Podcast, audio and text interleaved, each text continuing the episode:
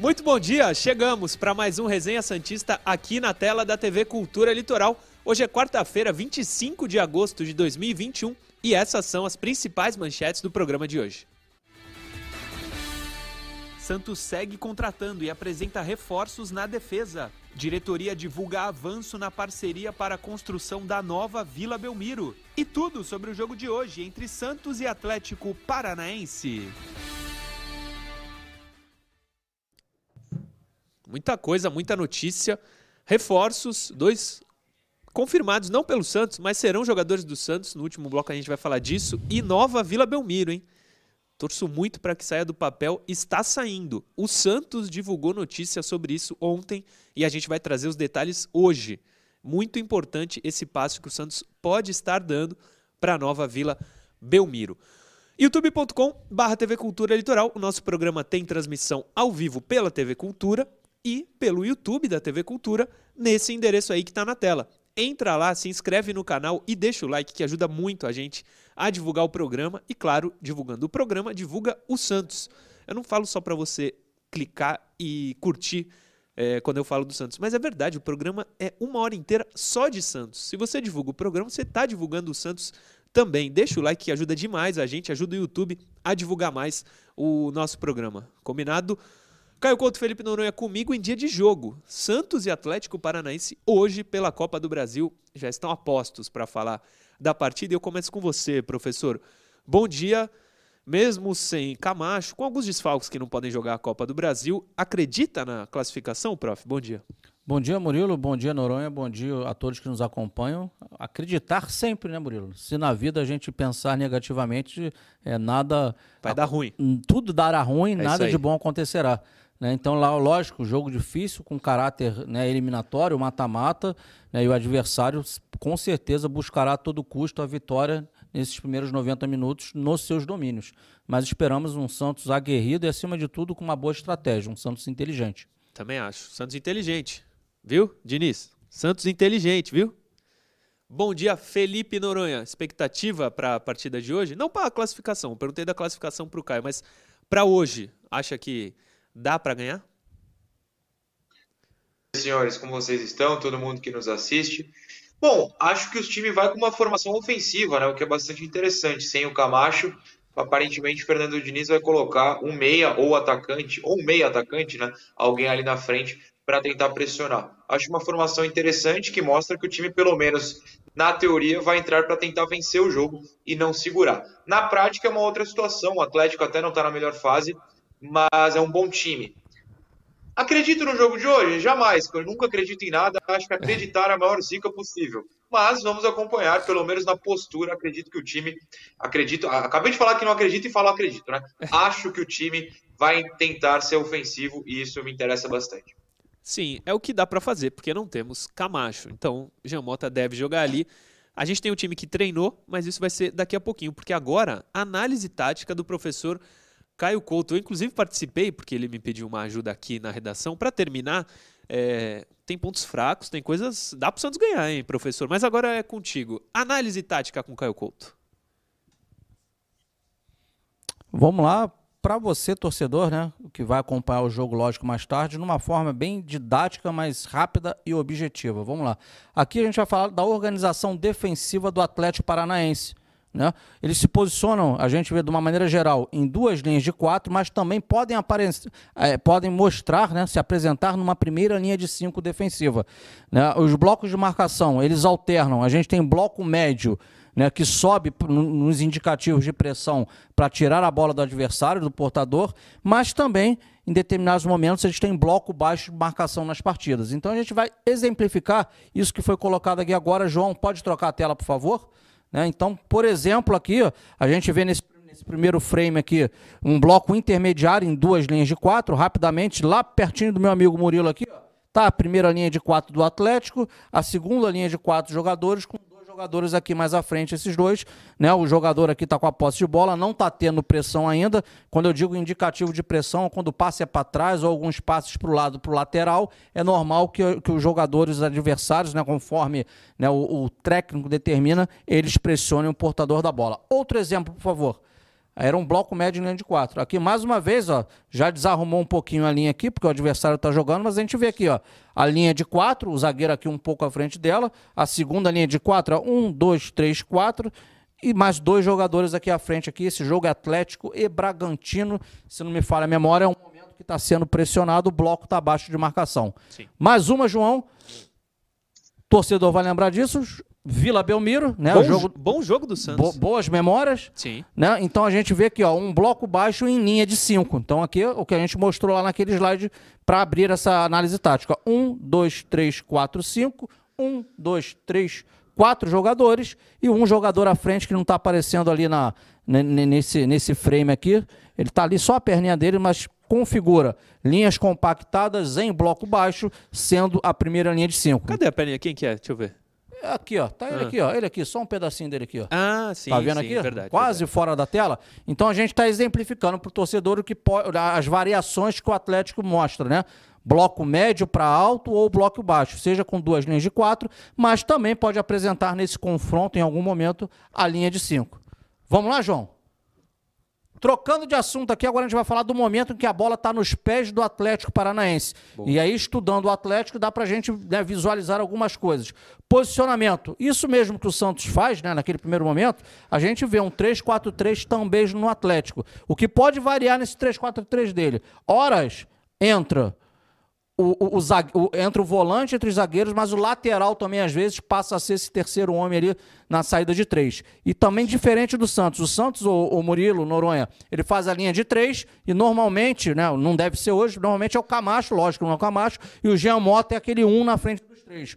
O Atlético não, ele faz a linha de três e tem sempre dois jogadores na frente dessa linha de três. Não tem um jogador só. Então é o 3 mais 2. Profundidade e amplitude dos, dos, laterais, isso acontece o tempo inteiro. Os extremos, isso é muito importante. A gente vai ver provavelmente hoje o Nicão jogando por um lado e o, e o jogador, nossa, esqueci o nome dele de novo, que jogava no, no, Palmeiras que eles compraram, Carlos Eduardo. Carlos Eduardo. O Carlos Eduardo jogando pelo outro, mas na verdade eles tiram diagonal para dentro e eles vêm jogar como meia. Os laterais é que são os extremos, na verdade. E sempre um jogador mais ali por dentro, que provavelmente hoje deve ser o Renato Kaiser. Vamos para as imagens aí? Olha o Vamos lá, o 3 mais 2 que a gente fala aqui, rapidamente aqui, ó. Só metade do corpo, ó. 1, 2, saída de 3. O terceiro aqui, mais dois jogadores. 1, 2 jogadores. Interessante, tá? Quando faz esses dois jogadores aqui, esses jogadores aqui têm um papel, muitas vezes é o Richard que faz isso, são jogadores que, que, que fazem infiltração, que vem de trás, procura esse passe de ruptura e vai pisar dentro da área. Vai passando só as imagens aí, por favor, João. É a mesma jogada, a gente vê que aquele jogador, esse jogador já fez o passe para esse que infiltrou. Já está com a posse de bola e vai andar para frente. Pode andar.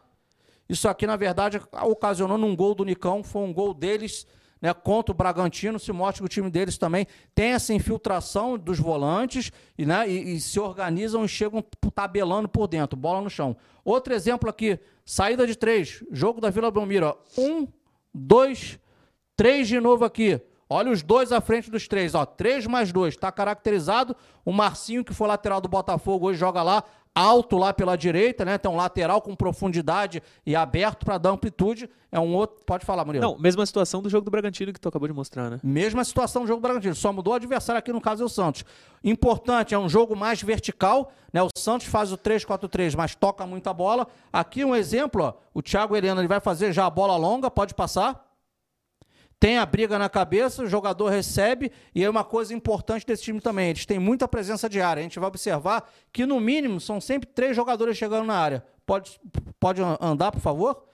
Cruzamento, já estamos três, ó. Um, dois, três dentro da área. É ah, é muita chegada dentro da área. Soltou de novo, João. E sai o gol, né? Isso aí saiu o gol na Vila, foi o gol ah. de empate naquele momento, depois o Santos... Finalzinho do primeiro o tempo. O Santos vence a partida por 2 a 1 um, até num gol contra, se eu não estou esquecido aqui. Pode trocar, João no pique. Vamos no lá. Pique. Outra situação aqui, né? A, a, gente mostrou a saída de bola. Agora vamos mostrar aqui soluções também no terço final do campo. Os dois mesmo assim, os dois organizações ofensivas. É né? organização ofensiva. A gente tá Também, mo- mostramos assim a saída o- de bola, agora estamos falando da bola chegando lá como um todo lá na frente, estamos mais focando nisso. E aí a gente tem uma coisa, eu já falei, que é a infiltração dos jogadores, e a outra importante, o Noronha adora falar sobre isso de cruzamento, que realmente o cruzamento deles são, é, é sempre é um passe. Eles não chutam a bola para dentro da área. Por que não chutam? Porque sempre tem uma presença grande de jogadores na área. Né? Jogo objetivo, jogo vertical. Não, tem, não, não fica tocando a bola para o lado. Ele toma a bola, arma a linha de três atrás, mas jogam em direção ao gol. Pode soltar os exemplos aí? Né? Um exemplo que essa bola, na verdade, está numa ordem invertida isso aí. É, tem um pouquinho antes. Isso, mais um, mais um, por Mais favor. um. Aí. Boa. Então, eles armaram, a bola chegou no Marcinho, que estava alto aqui, o lateral. A gente vai começar a ver que vai ter jogadores chegando na área. Ele não vai simplesmente, no, no movimento deles, chutar a bola lá para dentro. Ele vai fazer um passe, jogador que está passando agora, solta, por favor, João. Entrou na área, recebeu o passe, ele é um dos que está dentro da área. Já chegou um jogador, já chegou o segundo, pode passar. Isso foi um lance aí contra o Juventude, tem a finalização. Gol do Jadson. E eles fizeram um gol naquela oportunidade nessa partida. Vamos trocar, João, por favor? Né? Mais uma vez aqui, ó, olha a situação, né? Infil- Teve a infiltração por dentro, o jogador já está passando abertinho aqui, pode soltar. Recebeu a bola e a gente já tem presença de área. Olha como é que o pessoal pisa dentro da área. Nesse momento são quatro jogadores pisando dentro da área. O cruzamento vai chutar? Não. Vai levantar a cabeça, vai procurar o passe. Pode soltar, por favor? Tem a finalização aí e também foi um lance de gol do Furacão. Muito parecido com o que tu mostrou agora do Santos, né? Um lance parecido com o que aconteceu na Vila Belmiro. Ou seja, é treinado, é movimentação e a galera chega dentro da área para dar opção para quem está com a posse de bola. Boa. Vamos soltar? Estamos na reta final aí. Né? Agora, eu falei né, Aí interessa, hein? uma Ponto coisa fraco. interessante aí para o Santos hoje. Né? Qual é o principal ponto fraco que eu assisti? Eu não assisti os jogos inteiros, mas vendo bastantes lances da equipe do Furacão. Ontem eu vi sete jogos, por exemplo, diferentes, né, para trazer isso aqui. Sim. Então, a pressão na saída de bola dos zagueiros. Né? Eles fazem aquela linha de três. Né? Eles entram, fazem a linha de três. A bola está no pé do zagueiro. Se o Santos pressionar o portador da bola, né, estatisticamente eles erram. Está comprovado em, em diversos lances que acontecem nas partidas dele. E aí eu vou trazer dois exemplos, porque, lógico, aqui o tempo urge. Vamos lá. Boa, prof. Primeiro, vocês conhecem esse jogo, essa imagem já teve até aqui. O jogo da Vila. Olha a saída de três, ó. Um aqui pertinho de mim, dois, três. Esse cara é o Thiago Heleno. E o Santos não and- o Santos estava com um bloco alto, mas foi pressionar. Teve pressão no portador da bola. Aqui é o Piranha andando para frente, tá o Marinho, tá o Marcos Guilherme. Já tá chegando aqui um jogador do Santos aqui, que deve ser o Jean Mota, não estou reconhecendo pelo frame. E aqui também eu sei que chega também não, o Jean Mota que chega aqui. E aqui também já está encostando, provavelmente seja o Camacho, não sei. Pode Mas ser. independente do nome, pressão no portador, isso é um ponto fraco do adversário. O que, que- o que, que resultou dessa pressão? Passe errado do Thiago Heleno, pode trocar, por favor, João? E foi aquela finalização do Marcos Guilherme que o goleiro Santos, Sim. naquela oportunidade, fez uma, uma grande defesa. Outro exemplo, similar. Linha de três. Ó, um, dois, três. Um daqueles dois está aparecendo aqui no lance. A equipe do Bragantino aqui não andou para trás. Ó. Tem pressão no portador da bola. É porque isso aqui é um frame. Né? Isso aqui é só imagem. Se tivesse no vídeo, eles estão andando para frente. Está pressionando, está vindo pressionar. Curiosamente, nesse lance, o mesmo jogador, Thiago Heleno. Thiago Heleno. Ele vai fazer um passe, pode trocar. Olha aqui, olha o outro ângulo da jogada. Marcação está encaixada, o passe, o companheiro dele de costa com a marcação en- encaixada. O que, que resultou isso aí? Pode soltar? Essa foi a famosa bola na fogueira É, que o Thiago a pressão mandou. resultou. re- re- teve efeito a pressão. Né? A pressão foi favorável, pressionou o portador da bola, marcação encaixada, roubaram a bola, vão achar aqui o centroavante, pode trocar. Finalizou. Gol. Foi gol aqui do, foi gol aqui da- que o- Do Bragantino. do Bragantino que sofreu o Atlético Paranaense. Então, resumindo, né, a gente o objetivo hoje aqui para você torcedor, em linhas gerais, conhecer um pouco mais do adversário, né, o que, que ele pode trazer né, de situações embaraçosas para o Santos, de uma maneira geral, e por outro lado, importante, Murilo Noronha torcedor. Né? Se o Santos, o, o Diniz gosta de ter um bloco alto de marcação, mas ter esse bloco alto apenas assistindo o adversário jogar, de nada adianta. Agora, se você pressionar essa linha de três deles, eles erram os passes. Eles dão uma, eh, eh, né, eles não eles se confundem, erram e proporcionam situação de gol para o adversário. Murilão, a bola é tua e do Noronha. É isso, prof. Muito bem, hein? Muito bem. Estudou sete jogos do Atlético. Você é, você é um profissional mesmo para trazer para a gente sete jogos do Atlético. E eles vêm de quatro derrotas no Campeonato Brasileiro. A fase não é boa no Brasileirão. Noronha, é, fale, quer falar alguma coisa sobre a análise do nosso professor? É, eu estava te mandando uma mensagem agora. Relaxa, Acabei nem de ver. me chamar, que o tempo urge e a gente Olha. precisa ir para o intervalo. Não, eu só quero elogiar a, a análise do Caio e que o Santos esteja ligado tanto quanto o Caio, porque é necessário. O Santos não pode bobear. Lembrando que é mata-mata, né? Dessa vez tem um problema de diferença, uma, uma pequena diferença em relação ao Juazeirense. E ao Libertar, o primeiro jogo não é em casa. Se der desastre, como deu contra o Juazeirense e contra o Libertar, não tem tempo para voltar. É, é, assim, o Santos não tá, não tem é, força para virada recentemente. O Santos não ganha jogos de virada, por exemplo, há mais de um ano. Então é importante que o Santos se ligue nessa análise do Caio, tão bem feita, e que o Diniz tenha feito também, né? A gente espera que ele tenha feito essa análise com consciência. Boa. Antes de terminar o bloco, no segundo bloco a gente vai mostrar a provável escalação, mas tem os relacionados. Põe os relacionados na tela, Johnny, para a gente ver. Foram 22 jogadores. Os goleiros foram três dessa vez: João Paulo Diógenes e Paulo Mazotti. Madison, Pará, Felipe Jonathan e Lucas Pires. É a novidade, como a gente trouxe ontem. Os zagueiros apenas três: Luiz Felipe Palha e Robson Reis. Meio-campo: Jean Mota, Sanches, Pirani, Vinícius Balieiro, Ivonei e Jonathan. Aliás, o Jean Mota hoje completa 250 jogos com a camisa do Peixe, viu? É... Heróico. Heróico, heróico. O Santos, né? Por tê-lo. Enfim. Atacantes: Lucas Braga, Marcos Guilherme, Marcos Leonardo, Raniel e Bruno Marques. Agora sim, terminamos o primeiro bloco. Eu lembro a você que no intervalo a gente continua lá. Então, você que está no YouTube, continua com a gente que no intervalo vai ter a interação. Intervalo, daqui a pouco a gente está de volta.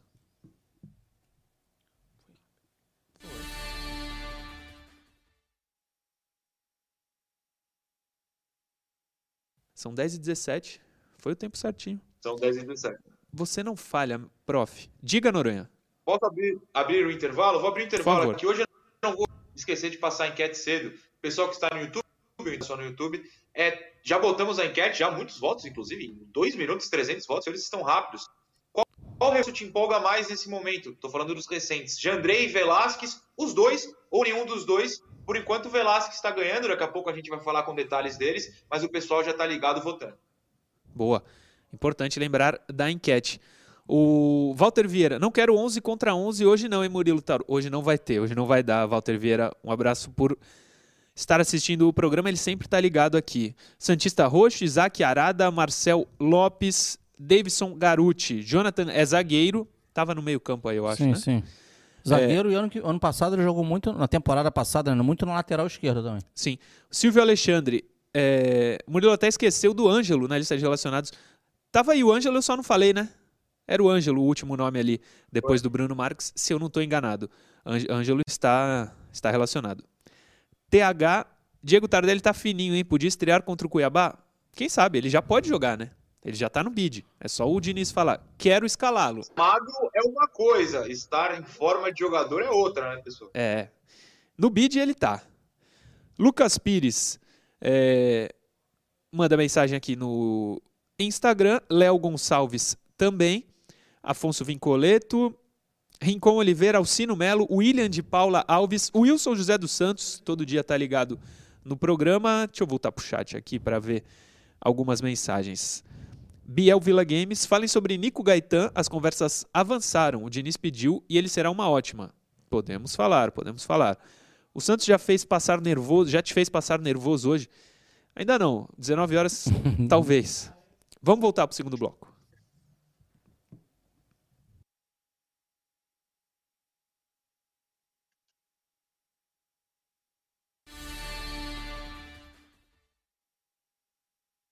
Já voltamos. Segundo bloco do Resenha Santista de hoje, quarta-feira, 25 de agosto, está no ar e hoje dia de Santos e Atlético Paranaense às 19 horas. Começamos com interação.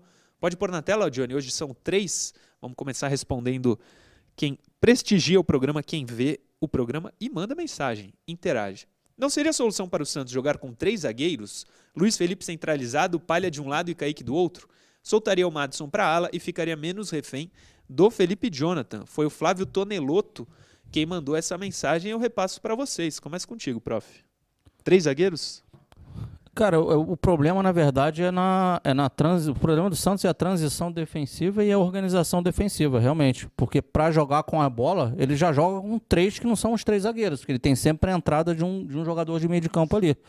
É, se a pergunta dele for na, no momento de organização defensiva, sim, porque poderia ser algo a, a ser treinado para quem sabe, não necessariamente sendo três jogadores da posição, três zagueiros, mas poderia ajudar sim. Agora, repito, se resolver a transição defensiva, por tabela você, você ajuda a tua organização defensiva. Aí você não precisaria recorrer a, aos, três a, aos, três zagueiros. Sim. Ele não fala aí, Noronha, mas um dos três zagueiros, e a gente vai falar no próximo bloco, chegou, hein? Velasquez será jogador do Peixe. Mas ele não cita aí. Mas com três zagueiros, você acha uma ideia interessante colocar o Velasquez? Eu acho sim. Eu acho sim, até porque tanto o Velasquez quanto o Luiz Felipe não são zagueiros velozes. Daqui a pouco a gente vai falar em mais detalhes do Uruguai, mas não é um cara veloz também.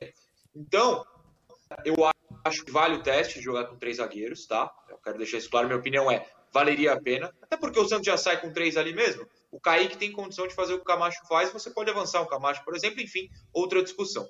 Então, na minha visão, o que poderia acontecer? Os dois lentos talvez um pouco mais abertos, e centralizado para fazer a cobertura dos dois zagueiros mais lentos, um veloz. Aí você pode falar do Palha, você pode falar do, do, do, do Kaique, você pode escolher. É, eu acho uma, uma situação válida que deveria ser treinada. Até porque eu espero mais variação do Diniz, que insiste na mesma formação de saída de bola desde sempre e, com todo respeito, deu uma estagnada, não está funcionando tão bem. Para ser bem educado, não é? Foi bem educado para falar da falta de. Eu sou uma pessoa educada, Murilo. Objetividade. As pessoas acham que eu sou bravo. Bravo é o senhor. Tô brincando. Eu não, eu sou um pouquinho quando o Diniz me irrita. Diniz e tem um lateral esquerdo que irrita um pouco também. Próxima, Johnny, interação. Põe na tela. Se Diniz cair, quem pode substituí-lo? Dorival Roger ou Carilli? Gabriel Mendes Zupo. Sincero Santos. Tem um canal no YouTube, Sincero Santos, do Gabriel Mendes Zupo. Se não quiser responder, não precisa, Noronha. Eu sei que você não gosta de falar de outro treinador tendo um empregado. Eu quero. Mas você tem uma preferência entre os três que ele citou? Não, a minha resposta. Repete a pergunta. Eu falei que se você não quiser falar sobre outro treinador. Não, não, não. Já... A pergunta da, da, interação, de verdade. Repete da a interação. da interação. Tem uma Põe palavra na... de resposta. É. Põe na tela, Johnny. Se Diniz cair, quem pode substituí-lo? Dorival, Roger ou Carilli? Não. Não o quê? Não, não pode. Nenhum dos três. Essa é a resposta. O Boa. Dorival, com todo respeito, é uma pessoa ótima, inclusive. Tá há anos um pouco defasado. O Roger não consegue dar certo. O Roger é como se fosse o Diniz, é, não consegue dar certo quando pega um time grande. E o Carilli é pedir para o torcedor passar nervoso. O Carilli não é um técnico ruim, pelo contrário. Mas o que ele emprega, o torcedor do Santos detesta. A não ser que o torcedor do Santos mude a cabeça e queira jogar retrancado, tenha paciência para isso, tudo bem. De resto, a minha resposta é não. Nenhum dos três encaixa com o Santos. Algum te agrada, prof? Desses três aí? Dos três? Dos três, Dorival, sem sombra de dúvidas. Entre os três, Dorival, né? E eu vi, eu, eu tive a oportunidade de ver o trabalho do Dorival de dentro do campo, né? De, de, de e o que o torcedor. E tem que ser justo. É. Ah, o São Paulo fez saída de três, o Santos já fazia isso com o Dorival. Tá? E eu te digo aí quando foi isso. Ele fazia isso com o Renatinho, o Renato Florencio entrava pela direita. Sim. Isso que o Santos está fazendo aí, ó. Ele entrava pela direita, o Thiago Maia era, era por dentro, era o volante, o Zeca era o lateral que fazia ele, o Zeca de um lado e o Vitor Ferraz do outro. Ó, não estou falando de nenhum jogador excepcional aí, tá vendo? É, Tirando o Renato. Então a gente, Renato, não tá falando, Renato. a gente não tá falando de muita qualidade, eu estou falando de como o time se portava. Jogavam como laterais construtores, faziam o meio, tiravam aquele diagonal para dentro, o Lucas Lima vinha atrás ou entre linhas, junto com um menino lá com, com Mota, aí você tinha na frente, uma época era Giovanni, Ricardo Oliveira, Gabigol, então não era nem um time fantástico, mas ele fez aquele time ser competitivo e com cara de Santos. Sim. O, o Noronha não quer nesse momento nenhum dos três, mas ele Mas concorda. não quer dizer que eu queira ele, não, não é nada Sim, disso. Não. Porque eu acho que o técnico tem que continuar aí. Tá chegando as peças, tem que botar, tem que dar essas peças novas pro Diniz. É, claro. Minha opinião é essa. Não, também. O, o Noronha levantou o dedo, mas antes, Noronha, você não, não acha que seja um bom momento para o Dorival? Eu acho que talvez também não. Até por isso que quem defende o Diniz tem argumento, porque não tem quem colocar no lugar, mas o Caio lembrou bem, o Santos teve bons momentos com o Dorival. O Dorival já saiu há quatro anos, né? Faz bastante tempo. Mas ele, o Santos teve bons momentos com o Dorival nas duas passagens. Respondi né? a pergunta, né? Sim, sim. Diga, Noronha. Sim, eu não, eu não discordo do. Eu queria comentar sobre o Dorival, até vai bater com o que você acabou comentando também, Murilo. Que é como uh, técnicos, como tudo no futebol, na verdade, mas a gente está falando de técnicos, deixa marcas diferentes em pessoas diferentes. O Caio lembra dessa saída. E eu também lembro. Só que eu lembro, por exemplo, de um jogo contra o São Paulo na Vila, que o Santos perde, se eu não me engano, de 3 a 0 ou 3 a 1 que a saída de, de três. É, o cara central era o Leandro Donizete. E ele toma a bola nas costas, assim. Era uma tartaruga passava o São Paulo, uma lesma passava o gol do São Paulo. Então o Dorival tentava coisas diferentes, mas ele errava o tempo que deixou para mim, como o Leandro Donizete centralizado, como botar Nilson e Neto Berola na final do Brasil. É, o Dorival me deu traumas. E eu digo, não só como torcedor, como analista, porque analisar a entrada do Nilson naquele jogo eu já tentei algumas vezes. Leandro como o zagueiro central, meu Deus. É, o Dorival me deixou traumas que eu não consigo superar. Então, eu entendo que ele fez um bom trabalho, mas, por exemplo, mesmo em 2010, quando ele foi beirou a genialidade, a final do, do Paulista, o Santos perde porque o Dorival faz trocas absurdas. É um cara que sempre substitui mal. Enfim, ele deixa marcas diferentes em pessoas diferentes. É, ele deixou uma marca boa em mim, só que essa de 2010 que o Noronha lembrou, no último jogo na final, ele ia substituir Neymar, Robinho e Ganso só. Ele só não substituiu o Ganso porque o Ganso não deixou. Brum. Como? Colocou Roberto Brum, por exemplo, que foi expulso três minutos depois. Sim, Roberto Brum Colocou entra... Rodrigo Mancha no Grêmio. Sim, Rodrigo Mancha entra... O Rodrigo Mancha não, Rodrigo Brum, Brum entra e é expulso. O jogo contra o São Paulo, que você falou na Vila, era o do Rogério Ceni, né? O Rogério Ceni era treinador do São Paulo. O Cueva faz o gol ah, e sai assim, com a orelha querendo ouvir a torcida do Santos. E o Santos depois contratou o jogador. Faz, não lembra disso, parte. não. Vamos, vamos, é. vamos mandar para frente, falar de coisa boa. Vamos. Próxima, Johnny, última interação de hoje. Salvem três mosqueteiros. Com Sandri Jobson, Marinho e os reforços, podemos pensar em voltar a ter um elenco forte e ser favorito nos jogos? Abraços. É o Francisco Alisson de Teresina, no Piauí. Depende dos jogos, né? Grande Teresina conhece lá, professor? Hum, já tive é? um, passei rapidamente lá, mas é legal. Lugar é bacana. Nunca fui, nunca fui. É, depende dos jogos. Ele está perguntando se o Santos seria favorito nos jogos. Dependendo dos jogos, quem sabe? Espero que sim.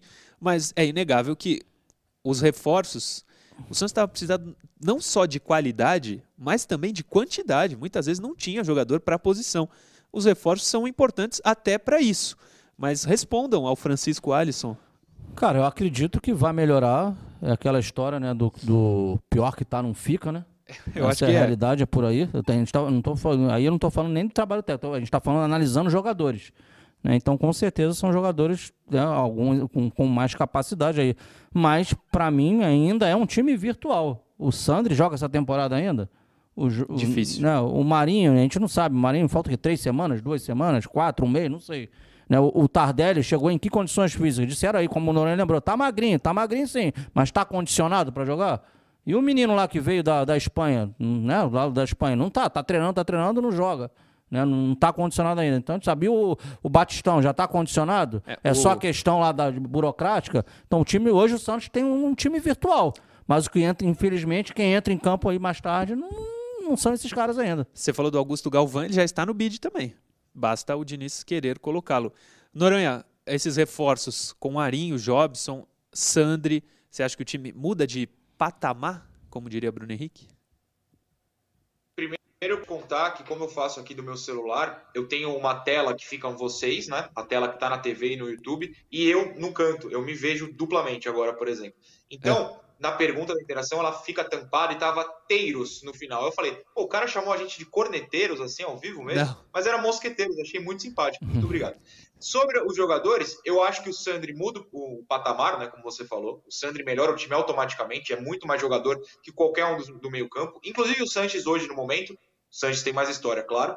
O Jobson eu acho que não muda o nível do Santos. Eu acho que o Jobson não tem uma intensidade que faria o Santos mudar. E o Marinho depende. O Marinho depende. A fase boa vai voltar? Ele vai voltar jogando como jogou na temporada passada ou como suas atuações recentes pré-lesão? As atuações recentes pré-lesão não mudam tanto assim o time. A gente torce para que seja é, essa fase tenha, tenha acabado essa lesão e ele volte bem. É o que a gente espera. O Marinho é muito importante para esse time do Santos. Que joga hoje e a provável escalação é essa. Pode colocar na tela, Johnny? Como deve vir o Santos. Só tem um ali, ó, que é o Ângelo. Mas vamos de João Paulo Madison. Totalmente ao seu gosto, né? Hã? Totalmente ao seu gosto. É, o Ângelo sim, né? Quem? E tá, e tá ali, tá ali o, na, na, edição ali, os nomes ali trocados, né? É, tá o verdade. Kaique ali no o lugar Kaique é o Palha, o, o Cam... Palha. o Jonathan é o Jonathan, o Camacho é o Giamota, o Giamota é o Sanches, o Sanches é o Pirani, e os, outros, os, últimos, os últimos eu acho que estão certos. Marcos Guilherme, Marcos Leonardo e o Lucas Braga não.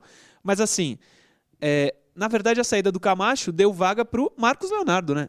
Que é quem não costumava ser o titular. Você acha que é certo essa É, prova- formação, Johnny? Provavelmente essa é a, é, a, é a formação. E, Murilo, a gente só tá andando uma para trás para todo mundo ali. Porque normalmente o, É o- o, Jean Mota é o segundo, tem sido o segundo homem de meio de campo e o Sanches tem sido o cara ali, o terceiro, que, que, que abre para a direita e o, e o Pirani vem por dentro também para jogar. Em, em suma, eu creio que na, na, na teoria, e o Noronha aí pode também complementar.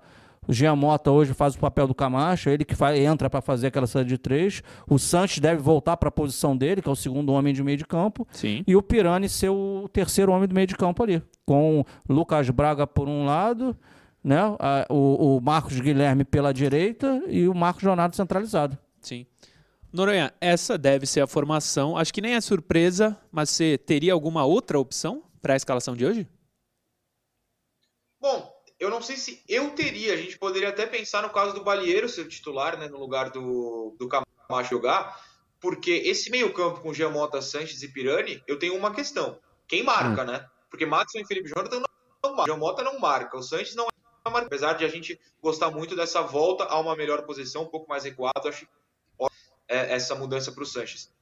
O Santos precisa ter a bola. Se o Santos não tiver a bola, for pressionado pelo Atlético, vira um Deus nos acuda, porque ninguém marca nesse meio campo. Então acho que o Balieiro era uma discussão possível. Mas eu, eu não escalaria, eu iria assim, confiando que os jogadores vão ter a bola, não vão ter oportunidade de contra-ataque e vão conseguir dominar o rival.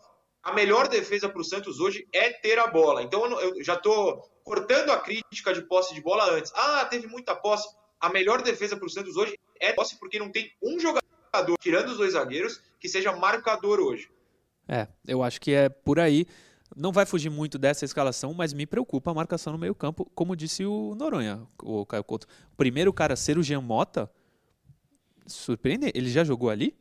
Contra uma equipe forte. Pelo menos Jogou pro contra o. Palmeiras Contra o Palmeiras. Eu lembro dele jogar na Libertadores, e né? perdeu. E perdeu. Mas na Libertadores ganhou, só que não tinha adversário. Era aquele 5 a 0 contra quem foi na Vila? The Strongest. The Strongest. Ele fez essa posição, só que fraquíssima o adversário. Contra o Palmeiras, o Noronha lembrou, ele jogou, infelizmente perdemos. Hoje me preocupa. Vamos torcer, vamos esperar o jogo chegar. Ele pode ser o melhor volante do mundo hoje, pode dar uma de Kanté, mas é preocupante. O, o Pelo menos SofaScore já falou que hoje vai dar certo, hein? O SofaScore já, já publicou a nota do Jamota, é alta. SofaScore de prioridade de Yamota? Interrogação. Quem sabe? Ele inclusive postou no seu story, como disse o, o Noronha.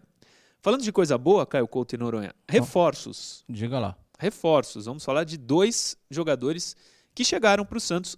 É importante dizer o seguinte: é a apuração de é, jornalistas confiáveis, é, fontes confiáveis, garantem que Velasquez e Jandrei já são jogadores do Santos. O Santos Futebol Clube, porém, não anunciou ainda.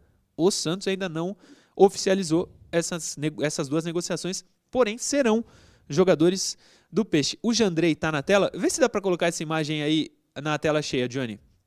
Boa.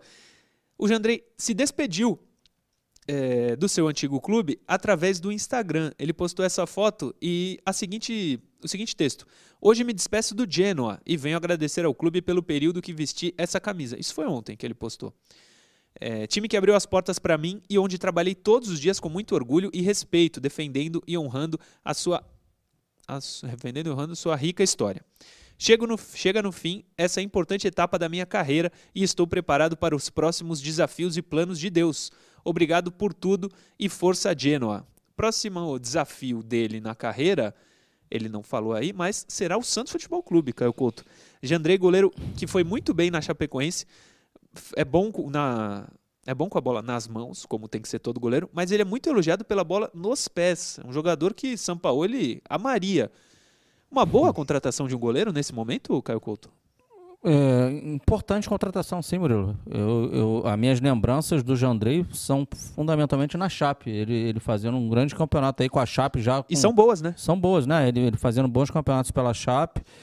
E o Santos tem um problema aí do, do John, né? Que ainda sem prazo para voltar. Dois goleiros, outros dois goleiros são jovens, né? O Mazotti e o Diógenes. Né? Isso, temos aí então, a princípio, pronto, só o João Paulo, que pode ficar suspenso né? Pode acontecer, pode ser, ser convocado, por que não? Né? Tem aqueles problemas agora lá que, é, a, que foi falado lá pela, pela, Premier League. pela Premier League, de não liberar os atletas. Tem dois goleiros brasileiros de seleção que jogam lá.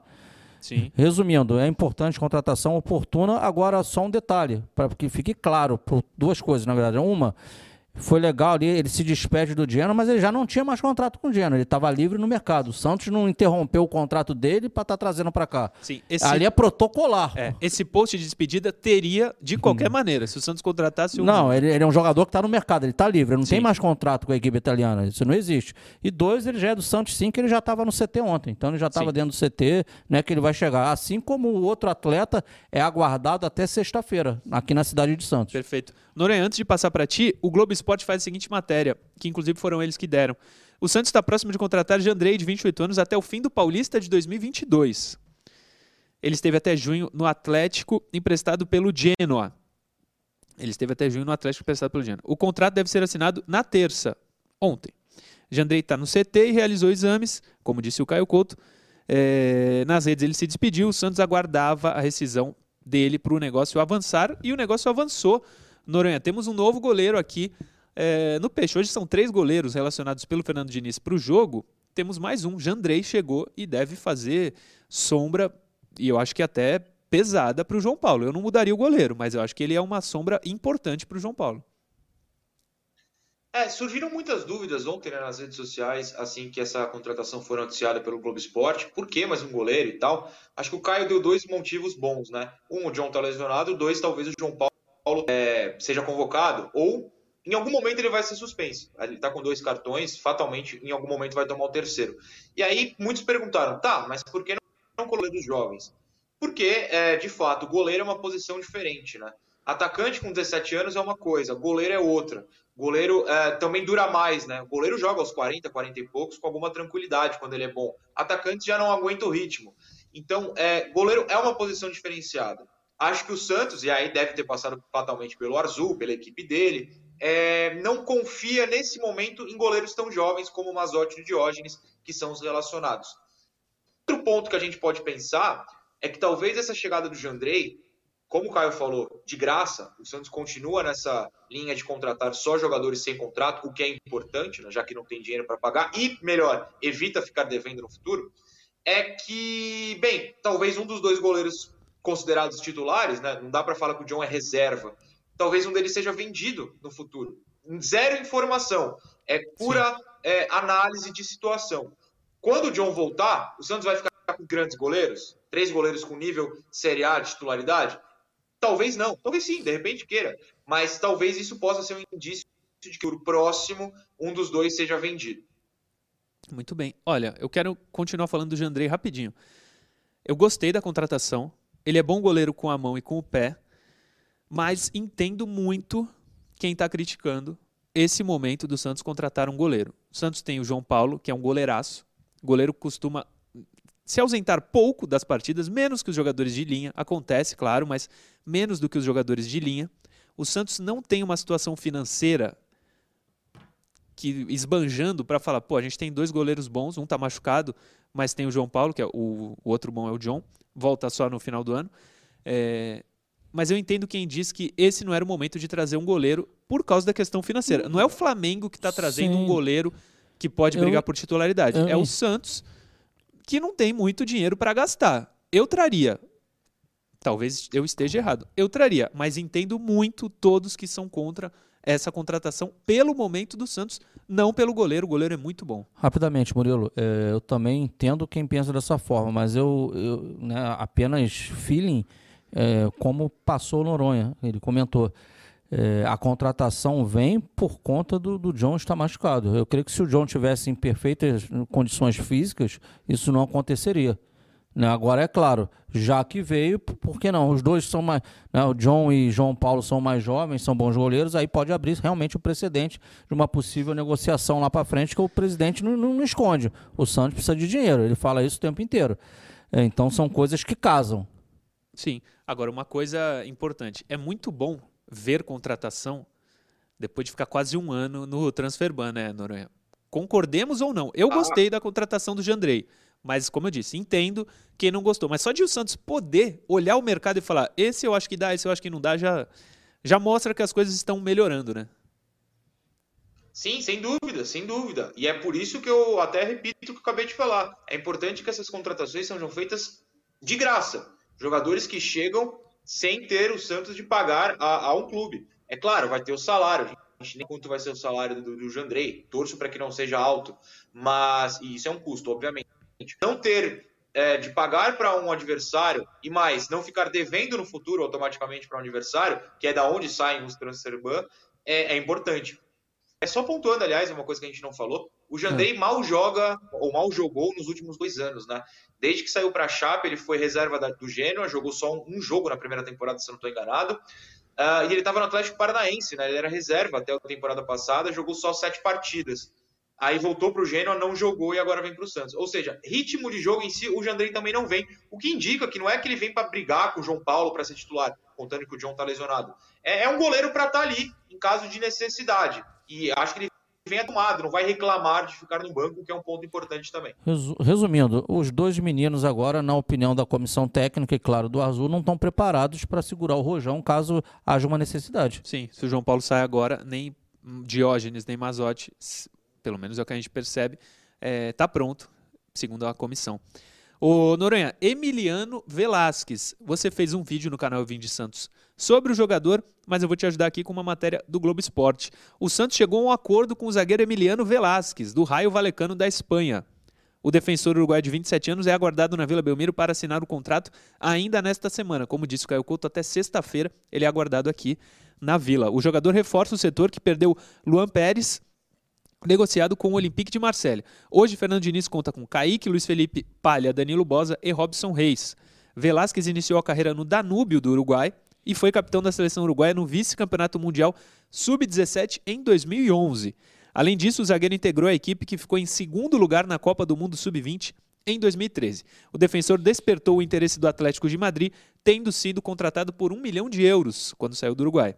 Sem conseguir espaço na equipe, o zagueiro foi emprestado para o Getafe, para o Braga e agora estava no Raio Valecano.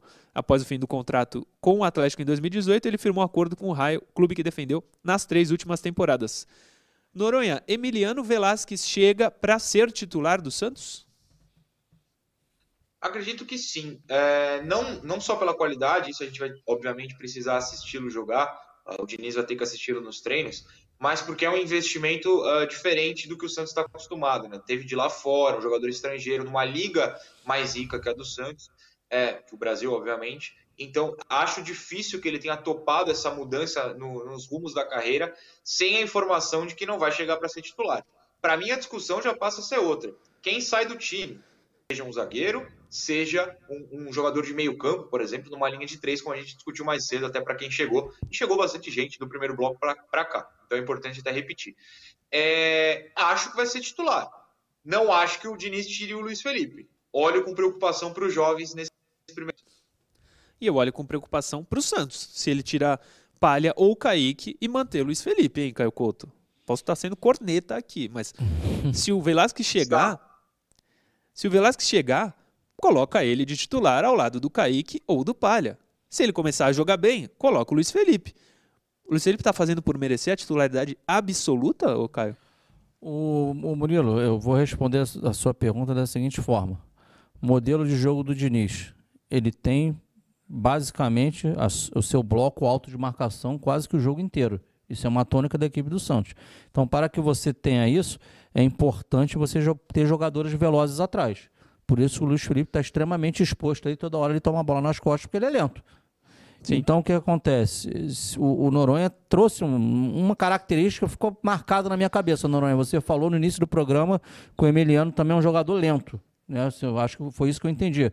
Então você, com um bloco alto de marcação, ter dois jogadores lentos no miolo de zaga, cara, você está pedindo para tomar transição o tempo inteiro. Então é importante, pelo menos um dos dois zagueiros ali, ter velocidade. Então, se o Emiliano realmente é lento e eu acredito no que o Noronha está falando, pô Emiliano tem que. Aí, aí é uma substituição uma pela outra e nada contra o Luiz Felipe, porque senão o Diniz vai depor contra o próprio time com dois agora zagueiros lentos. Sim. A minha zaga é Velasquez e Kaique. Pô, tá louco. Vai manter o Luiz Felipe. Ele joga bem às vezes. A gente nem. Ele nem é o mais criticado aqui, pelo menos no programa. Nas notas do jogo não tem as piores notas. Mas o Luiz Felipe não vive um bom momento. É mentira? Minha? Ele vive um bom momento? Pelo amor de Deus, Diniz. Acorda, filhão. Acho que é um momento médio. Do Luiz Felipe? Posso fazer um complemento? Dá tempo? Pode tudo. Muito obrigado, senhor é simpático. Acabou o programa, só posso tudo, não, tô brincando. É, o, eu falei do, do Velasquez ser lento, e o Caio repetiu, mas eu quero também que o pessoal ouça que não é uma crítica. Lento é uma. Você corrige a sua lentidão com outras coisas. O Velasquez parece que gosta muito de ser um jogador que antecipa o atacante. Ele aposta nesse bote antes mesmo da bola chegar no atacante. Se ele for muito bom nisso, ótimo. Já é bom para quê? Para esse roubo de bola lá em cima. Outro ponto, ele é um cara com uma porcentagem muito boa de passes no campo ofensivo. Algo que o Kaique faz, algo que o, o Luiz faz com, com o Madison até, e algo que o Luan Pérez fazia muito. Então pode ser um jogador, talvez, que substitua o Luan Pérez nisso, né? Num time que joga lá em cima. Por fim, aí uma crítica, ele é bem fraquinho em bolas longas. É, é bom evitar é, que o Santos precise fazer um lançamento lá de trás no pé do Velasquez, porque ele não tem um bom aproveitamento, é bem baixo, aliás, em bolas longas. Então, uma análise mais geral, né? Para não ficar parecendo que eu falei, ele é lento, acabou. Não, tem outros pontos positivos, só para o pessoal não, não se apegar claro, a isso. Sim, sim. E assim, lento por lento, mais que o Luiz Felipe, não, é, na verdade é uma característica física dele. É. É mais fibra de contração lenta que ele tem dentro do corpo. E mais que o Luiz Felipe tem um, hein? É, tem um? Laércio. Ah, sim, sim. Ah, é. É mais lento, é mais lento. Lentidão ou não, eu espero que jogue Velasquez e Kaique. Se não tiver o Kaique, o Palha. Mas acho que vai ter o Kaique ainda por um bom tempo, né? A gente viu essa semana interesse de clubes europeus, é, especulações, né, na verdade pelo, por interesse de clubes europeus. Um pelo bom Kaique. tempo? Você crava isso? Você tem certeza? Pelo menos até fazer 18, vai. É isso que eu ia falar, pelo menos até fazer 18. É. Sim, sim, mas eu acho que acredito que seja negociado antes.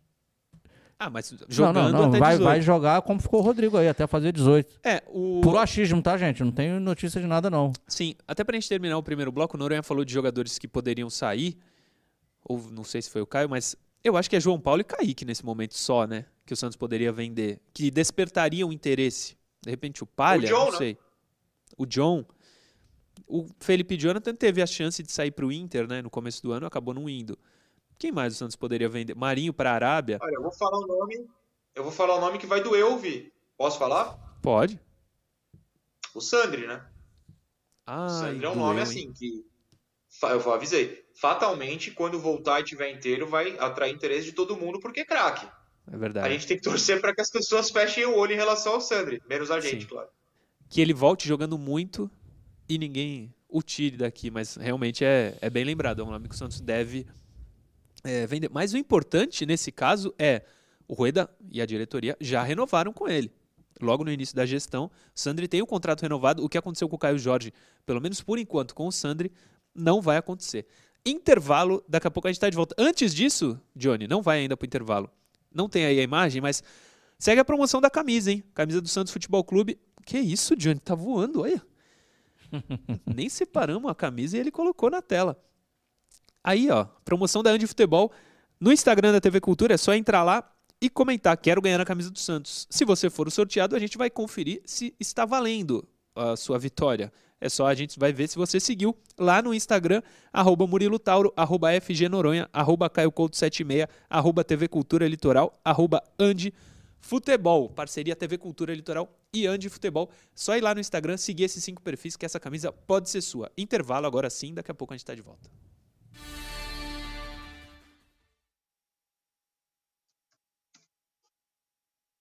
Voltamos. O Bruno Faria no chat do YouTube. Não ter vendido Jean Mota para a Turquia também foi complicado, é verdade. Tem toda a razão. Acho que ele não quis, né?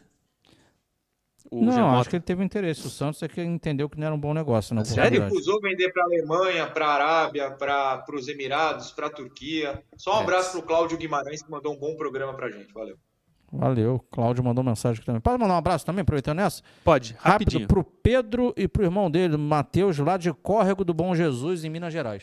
O Cleiton Matos me manda uma mensagem no Instagram. Eu não fico com o chat do YouTube aberto, porque não dá pra fazer tudo ao mesmo tempo, mas ele me mandou a seguinte mensagem, o Cleiton Matos.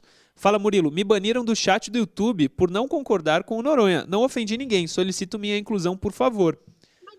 Pera lá, já estão jogando a culpa em mim, eu nem controlo nada. Poxa, Exatamente. É nem eu, nem o Noronha co- comandamos nada. Então, os moderadores se excluíram o Cleiton Matos.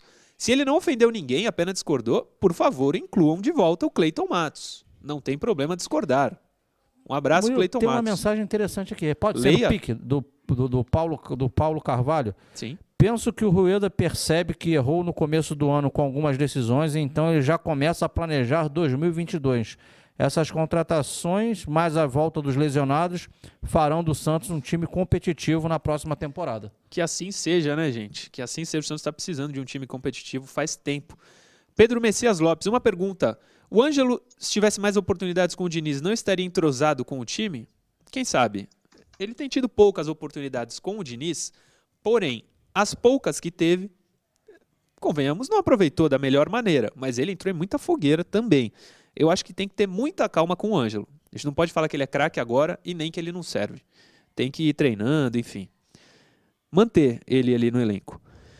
E se não der para ele jogar no profissional, ele tem que jogar no 23. Ele não pode ficar parado, especialmente nessa idade. Vitor Leopoldino, essa janela de contratação, no meu ver, está sendo uma das melhores na, na questão de sigilo, pois só ficamos sabendo da negociação quando os jogadores chegaram para fazer exames. Parabéns à diretoria. Concordo com o Vitor Leopoldino. Tem razão o Vitor. Leopoldino. Xande Teodoro, Murilo, se vender um meia tipo o Jean, não vem outro. Se vier, só joga depois de três meses. É, o Santos não está tá trazendo, mas não está conseguindo colocar os jogadores à disposição com muita rapidez.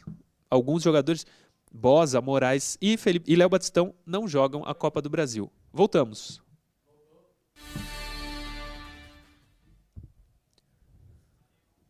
Voltamos, último bloco do Resenha Santista de hoje, dia de jogo, dia de Santos e Atlético Paranaense. Vamos começar. Terminamos o bloco passado com boas notícias, duas contratações.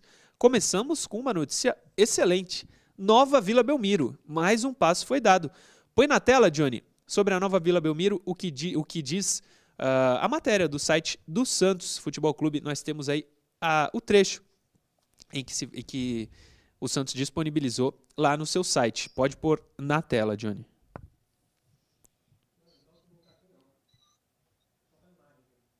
Ah, tá bom. É, então vou pegar aqui para ler. Se tu tiver, coloca aí. É, mas foi muito importante mais um passo dado. A diretoria, além de estar buscando as contratações, está buscando agilizar a Vila Belmiro. Não sei se com a gestão anterior tinha essa efetividade em agilizar a Vila Belmiro. Essa diretoria está colocando isso como uma das prioridades. É o seguinte: representantes do Santos e W Torre se reuniram nesta terça-feira, ontem, na Vila Belmiro, para uma nova rodada de negociações sobre a construção da futura arena do clube, que terá capacidade para 30 mil pessoas. As duas partes decidiram renovar o memorando de entendimentos para dar continuidade às conversas referentes ao projeto arquitetônico e às premissas financeiras da parceria. Isso estava um pouco emperrado, então mais um passo dado. Entre os tópicos discutidos estão o cronograma de aprovação dentro do clube e com a prefeitura, a readequação dos custos devido ao aumento de matérias-primas como aço e a realocação da parte administrativa do clube também. Abre aspas para o Rueda. Nós entendemos a ansiedade do torcedor, mas a nova arena é um projeto que impactará a realidade do clube por muitas décadas, então não podemos ter pressa. Apesar da gente querer logo, tem razão o Rueda. Desde janeiro, já conseguimos avançar em muitos pontos importantes. Isso me dá a certeza que a nova Vila Belmiro sairá do papel. A W Torre é a empresa certa para estar ao nosso lado nesta empreitada. Foi o que disse Andrés Rueda, o Felipe Noronha. Foi o que disse o André Rueda. Eu quero dar o crédito aqui para o Alan Souza, ele é membro do, do meu canal e ensinou para a gente ontem o que é um memorando de entendimentos, né? Então eu vou olhar aqui e vou ler o que é um memorando de entendimentos, Por que favor. na verdade é a principal notícia de ontem. Olha só. O, uh, o memorando de entendimentos, via de regra, prevê que cada uma das partes, no caso Santos e W Torre, precisa fazer até chegarem nos termos definitivos do negócio e estabelece regras de confidencialidade e indenização de parte a parte, pelos gastos, como você falou, né, que cada um vai incorrer nessa fase de estudos e discussões preliminares. O que aconteceu ontem? Quer dizer que o memorando de entendimentos anterior venceu. E como não concluíram ainda as tratativas preliminares, eles precisaram renovar. Então, na verdade, é uma continuidade deste passo do memorando de entendimentos, é, até por essa questão de gastos, você falou de aumento e tal. Santos e W Torre, o que fizeram ontem? marcaram que continuam as tratativas, continuam a discutir a situação do estádio, é, melhor do que cancelado, no caso. Mas é essa a grande mudança. Olha, venceu o nosso prazo, nós vamos continuar a discutir? Vamos, foi renovado. Sim. E o CFO da W Torre, Luiz Davantel, disse o seguinte também, tem aspas dele aqui na matéria que está no site do Santos. A renovação do memorando, que o Noronha acabou de falar, foi feita nessa terça e reforça o nosso compromisso em buscar o melhor modelo de negócio para todas as partes envolvidas no projeto, o clube a W Torre e o torcedor santista. Grandes avanços foram feitos hoje estamos empenhados em entregar um projeto à altura da grandeza do Santos Futebol Clube. Caio Couto, palavra do presidente Andrés Rueda, sairá do papel o projeto. E não é aquela ilusão que o Pérez trouxe uma vez da Bolton Arena, é uma coisa séria, aparentemente. E por ser sério, é, é bem complicado, né, o Murilo? A gente não está falando de, de subir uma, não, uma, um anexo ali na Vila Belmiro. A gente está falando de implodir o atual estádio e sair do zero uma construção de uma arena. Sim. Então isso aí mexe não só com o Santos W Torre, mas entra o poder público, é natural, a prefeitura, né? né? O estádio está na cidade de Santos, com certeza também os vizinhos, né? Como é que vai impactar aquele espaço? Tem Sim. espaço? É só pro alto? Vai mudar aquela topografia ali? Vai invadir a rua? Não vai? Então, pô, cara, é algo muito complexo aí e é natural que, que se que o desenvolvimento, né, aos olhos de quem é leigo como nós, pode parecer lento mas não é. É porque realmente o procedimento é esse mesmo. Sim, tem que ser assim. Não é algo fácil. O Santos tenta esse novo estádio há muito tempo, mas nunca com essa é, seriedade a palavra, ô Noronha? Não sei. Acho que acho que Acredito sim. que sim, viu? É, porque Eu com acho o Pérez. Que bem a palavra. É, com... Antes foi uma de você zona. Né? Posso citar uma coisa que você já citou? Claro. Você falou do Pérez com a Bolton Coin. Quando em 2019 veio essa pataquada de Bolton Coin, poucos, poucos. Acho que o resenha nem existia em 2019, no começo do ano, até me corrija. Então não, não, não inclui aqui. É, é, poucos colocaram a cara, e eu fui um deles, falando: gente, isso aqui é problema, isso aqui tá errado. Chamei um especialista em Bitcoin e, e o cara falou: gente, esse cara é problema. Santos foge disso. E a gente foi criticado, apanhou, falou: querem o mal do Santos, são contra o Santos, não querem novo estádio. Quando a gente estava apontando que deve ser feito com seriedade. Então, bato palmas para quem está fazendo com seriedade hoje, e não para quem, em 2019, veio com um papinho de Bolton Coin. E onde está o Bolton Coin? Existe a Bolton Coin ainda? Respondo, não existe mais. E o cara, eu não vou nem falar o que ele é de verdade, porque eu não quero processo. Só isso. Melhor não falar o nome do ex. É, na história, depois a gente fala do Miguel e do Gaetan, rapidinho sobre o Miguel e o Gaetan, mas põe na história aí, Johnny. Dois jogos, porque um o Santos empatou e é o único confronto Santos e Atlético na história da Copa do Brasil. 1996, esse é o jogo da volta. Na Vila Belmiro, o Galo toca para o Robert, o Robert acha um passe maravilhoso para o Macedo e o Macedo faz 1 a 0 Ah lá, Jean Mota. E o Paulo Rink faz esse golaço aí, ó. Depois o Paulo Rink veio jogar no Santos. Esse jogo terminou 1 a 1 mas o Santos tinha perdido o primeiro jogo. Uma surra, na verdade. 3 a 0 Mas não vamos mostrar, vamos mostrar só esse aí. Olha a escalação do Santos, Felipe Noronha. Gilberto, em 96, num, nunca ouvi falar. Marcos Paulo, Sandro Era Narciso. Sandro Narciso e Cláudio. Galo, Médios. Baiano no meio-campo, Robert e Marcelo Passos. Jameli e Macedo. O treinador do Santos era o Candinho, Caio Couto. Candinho. Que nesse mesmo ano de 96, no final do ano, foi vice-campeão brasileiro com a Portuguesa de Desportos. A Portuguesa fez 2 a 0 no jogo de ida no Morumbi, tomou 2 a 0 no Olímpico e acabou ficando com o vice-campeonato. Do adversário, o Atlético Paranaense. Esse time ou de 2008? Tô aproveitando que eu tô na tela. Esse time ou de 2008? 96 ou 2008? É. 96. É. Olha só como o mundo é maluco. Eu falaria 2008. O time de 96 quase foi rebaixado no brasileiro. Mas porque tem Robert, né? Jameli. Não, ele muda bastante no segundo semestre. É, era o time vice-campeão brasileiro 95, aí no primeiro semestre de 96 teve o artilheiro do Campeonato Paulista, o Giovani, mesmo com o ataque sensacional do Palmeiras, o ataque dos mais de 100 gols, o artilheiro do Paulista ainda foi o Giovani, só que no meio do ano ele sai e vai para o Barça. No Atlético Paranaense, Ricardo Pinto, um goleiro que foi do Fluminense. Não, foi do Atlético mesmo, e acho que nesse ano teve uma briga nas é uma Laranjeiras. Briga. Ele apanhou Isso. e tal. Lembro Me bem dele. Disso. E aí não tem muito mais jogador conhecido, além do autor do gol, Paulo Rink. Não sei se o Oséias está aqui. Paulo Rink e Oséias, era dupla de ataque. Mas o treinador me chamou muito a atenção. Oséias que também jogou no Santos. Também, 2001. 2002. 2002. Dois. 2002.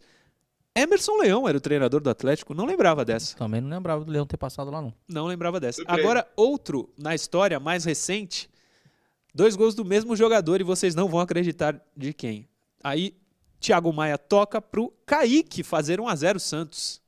Aí já é Campeonato Brasileiro, é na Arena da Baixada, a Copa do Brasil, só aquele jogo. Kaique Copete e Vitor Bueno. Elano era o treinador do Santos. Quando você Aí, falou os gols do Kaique, eu pensei é. que você ia mostrar aquela Libertadores, só que foi na Vila Capanema, né? Não foi É, na, exatamente. Na eu, ou eu ia trazer alguém da arena, um jogo da Arena ou da Copa do Brasil.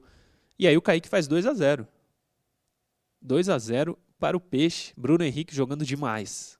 Jogando demais nessa época. E hoje em dia também, né? O Santos era Vanderlei, Daniel Guedes, que foi expulso, Veríssimo, David Braz e Jean Mota na lateral esquerda. Olha. Meu, esse lado esquerdo marcava quem, hein? É. Renatinho, Thiago Maia, Bruno Henrique, Vitor Bueno e Copete, Kaique no ataque. É, meus amigos, Santos já teve times melhores, piores. Vamos torcer para hoje estar com o melhor possível. Hoje, 19 horas, Santos e Atlético Paranaense, primeiro jogo pela Copa do Brasil. Hã? Pior horário. Eu tenho aula nessa hora, vou ter que ver a aula gravada depois. 19 horas. Veja gravada depois, então. Veja gravada.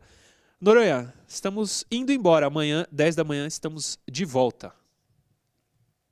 Estamos. Obrigado, Murilo. Obrigado, Caio, pela companhia de sempre. A todo mundo que nos assistiu. É... Bom, que amanhã a gente não só esteja de volta, mas como com alegria, com felicidade no bom resultado que o Santos supere esses problemas de desfalques da má fase e consiga um bom resultado na partida de ida nessas quartas de final. Até amanhã. Até amanhã que seja para falar de uma vitória, né, professor? Deus esteja te ouvindo, Murilo. Por favor. Por favor, Santos, Deus. Que o, que o, Santos consiga. Obrigado você, obrigado Noronha, obrigado a quem nos assiste. Que o Santos seja competitivo nessa noite e consiga trazer aí o melhor resultado possível já para o jogo de volta, que não será agora em breve, né? Mas fundamentalmente para a sequência do Campeonato Brasileiro, né? Que o Santos não vem num, né, num momento bom nesse, nessa competição. Então é importante um bom resultado hoje para dar confiança aí para esses dois últimos jogos aí do turno. Muito bem, professor. Obrigado a todos que acompanharam o Resenha Santista, que está estourado, mas amanhã, 10 da manhã, a gente está de volta para mais um aqui na TV Cultura Litoral. Valeu!